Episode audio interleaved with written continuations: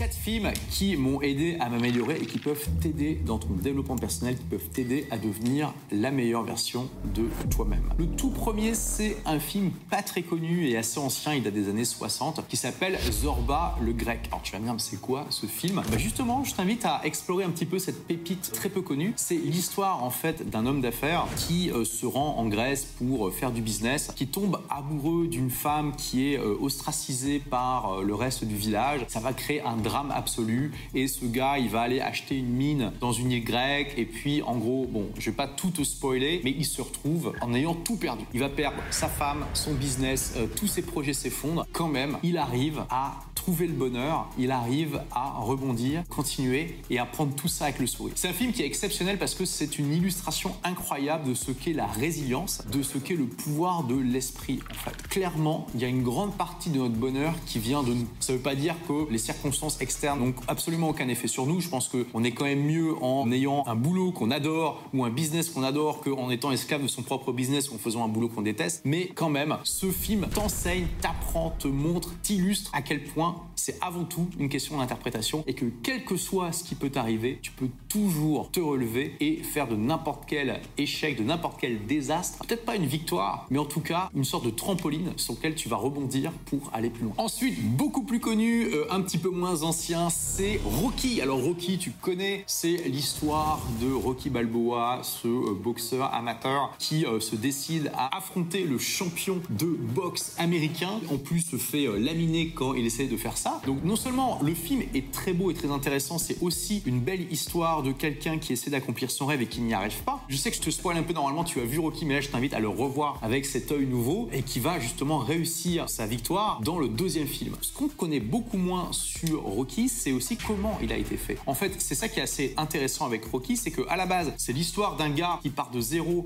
et qui essaie d'accomplir son rêve et qui se bat à fond pour y arriver. Mais en fait, il y a aussi l'histoire de Sylvester Stallone qui était un acteur un peu maudit, voire même complètement maudit, qui n'arrivait pas à joindre les deux bouts, qui avait tourné dans un film porno, vous pouvez le retrouver sur internet d'ailleurs en faisant des recherches, qui était vraiment minable ce film-là. Il n'avait pas d'argent, il devait gagner un peu d'argent pour joindre les deux bouts. Rocky, c'était vraiment son projet de la dernière chance. Il a écrit le script, proposé à des studios hollywoodiens qui ont apprécié le script, et un studio lui a dit Ok, on va te l'acheter, je crois qu'à l'époque c'était pour 10 000 dollars, ce qui était une somme énorme, hein. c'était dans les années 70, ça vaut beaucoup plus que 10 000 dollars aujourd'hui, et pour Sylvester Stallone à l'époque c'était incroyable. Ils ont dit Ok, l'achète. Il avait demandé Sylvester Stallone à tourner dans le film comme l'acteur principal. Ils lui ont dit par contre désolé mais euh, bon euh, t'es pas un acteur euh, très connu. Nous on veut pas de toi dans le film. On va t'acheter le scénario mais on veut pas que tu tournes. Et vous imaginez l'agonie de Sylvester Stallone qui avait vraiment une vision grandiose pour son film et qui voulait absolument tourner dedans, à qui on propose une somme d'argent considérable alors qu'il a pas d'argent et qui se dit mon dieu est-ce que je la prends ou pas? Il a choisi de dire non. À un moment il s'est retrouvé tellement dans la merde qu'il a dû vendre son chien. Alors je sais pas si vous avez eu déjà un animal à la maison mais c'est extrêmement douloureux de se séparer d'un animal. Et au final il a réussi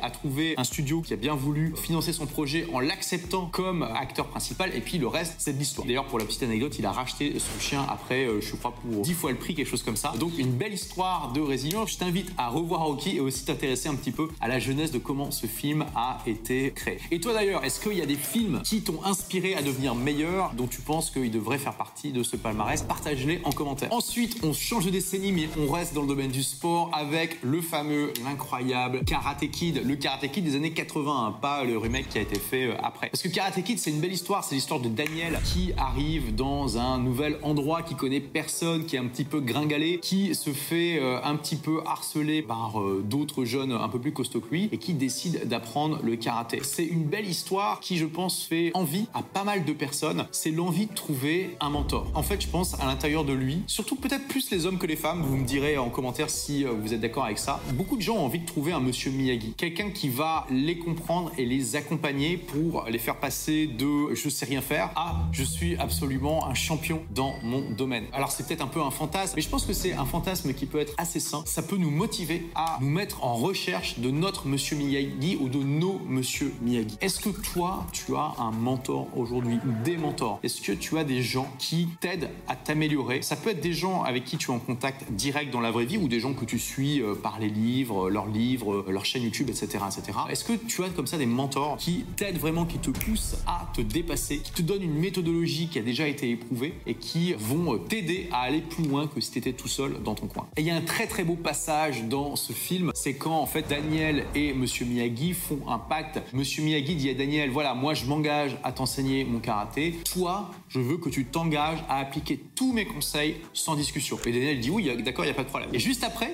Monsieur Miyagi, il lui dit, ok, génial, bah maintenant tu vas euh, nettoyer mes voitures, tu vas poncer mon parquet, tu vas peindre mes murs, et il fait ça pendant 4 jours. Et Daniel, à la fin, il pète un câble, il dit à Monsieur Miyagi, ouais, en fait, euh, c'est bon, tu m'apprends pas le karaté, en fait, je suis devenu ton esclave, quoi. Il y a cette magnifique scène où Monsieur Miyagi, non, écoute Daniel, regarde. Et là, il commence à l'attaquer. Et là, euh, Daniel, il se rend compte qu'en fait, tous les exercices qu'il a fait, peindre les palissades, pour nettoyer les voitures, pour lustrer le parquet, ça lui a créé une mémoire musculaire qui lui permet d'arrêter les coups de Monsieur Miyagi. Bien sûr, c'est un film, hein, le, karaté est pas ultra réaliste dans ce film-là. Et la métaphore de ce moment, c'est que en fait, quand vous vous lancez dans n'importe quel domaine, vous n'avez pas les compétences pour déterminer à l'avance qu'est-ce qui va être utile dans ce que votre prof va vous enseigner ou pas. Et donc, c'est la métaphore du fait que quand vous démarrez en tant que débutant, vous devez aussi avoir l'état d'esprit d'accepter tout ce que votre prof vous dit et de tout appliquer. Parce que la seule manière de savoir dans la méthodologie de votre prof ce qui va fonctionner pour vous ou pas, c'est de tout tester en mode confiance ultime, en mode aveugle. Plus tard, quand vous aurez justement maîtrisé tout ce que votre prof vous a enseigné, vous pourrez dire ah ok, je comprends pourquoi il m'a enseigné ça, mais maintenant j'ai une vision différente, peut-être que je pourrais modifier un petit peu tout ça. Après, vous pourrez développer votre propre style, mais c'est une erreur de débutant classique que de vouloir se créer son propre style trop tôt, alors que vous n'avez pas encore les bases et que vous n'êtes pas capable de comprendre qu'est-ce qui va vous aider ou pas. Parce que peut-être que vous avez l'impression de peindre des palissades et que ça sert à rien, mais en fait, votre prof, il a une raison pour vous enseigner ça. Et enfin, quatrième film, on est dans les années 90, c'est Un jour sans fin avec Bill Murray. Alors, Un jour sans fin, je sais pas si tu l'as vu, mais c'est l'histoire de Bill Murray, donc je sais plus le nom du personnage dans le film, est vraiment un personnage bougon, où clairement on voit qu'il n'est pas du tout épanoui dans son travail. Hein. C'est un journaliste en fait qui va dans un petit village perdu couvrir euh, la fête de la marmotte, donc clairement c'est pas le reportage le plus excitant, et qui clairement est bougon, arrête pas de râler, a une vision très négative de la vie, est vraiment prisonnier d'une vie qui est morne. Il va passer toute sa première journée dans ce village en râlant, en vraiment euh, créant énormément de friction tout autour de lui. Il se réveille le lendemain et il se rend compte très vite qu'il est en train de revivre la même journée. Il va revivre cette journée encore, encore et encore. Il va essayer de se suicider plein de fois, il va pas réussir parce que c'est magique. Tous les jours, il se réveille le même matin, dans le même lit. Quel que soit qu'il fasse, et tout ce qu'il a fait a été effacé. La seule chose qui n'est pas effacée, c'est sa mémoire. C'est un film extraordinaire parce que au début, il va être complètement désespéré de cette situation et lentement mais sûrement, il va apprendre à tirer le meilleur de ça, jusqu'à devenir une version de lui-même infiniment meilleure que celle qu'il était au départ. Et c'est une métaphore de quoi ce film? C'est une métaphore du fait que pour beaucoup de gens, chaque journée se ressemble. Chaque journée est toujours la même et c'est la journée malheureusement d'une vie médiocre, d'une vie dans un boulot que les gens n'aiment pas, avec des gens qu'ils aiment pas trop, une vie pour laquelle ils ont une vision assez négative, dans laquelle ils vont être bougons, etc., etc. C'est la vie de la plupart des gens, malheureusement. Et ce film est une métaphore de ça, que tu dois comprendre que si tu es dans une vie comme ça euh, où toutes tes journées se ressemblent, si tu fais pas quelque chose pour prendre conscience de ça et t'améliorer pour devenir une meilleure version de toi-même, ça va être comme ça jusque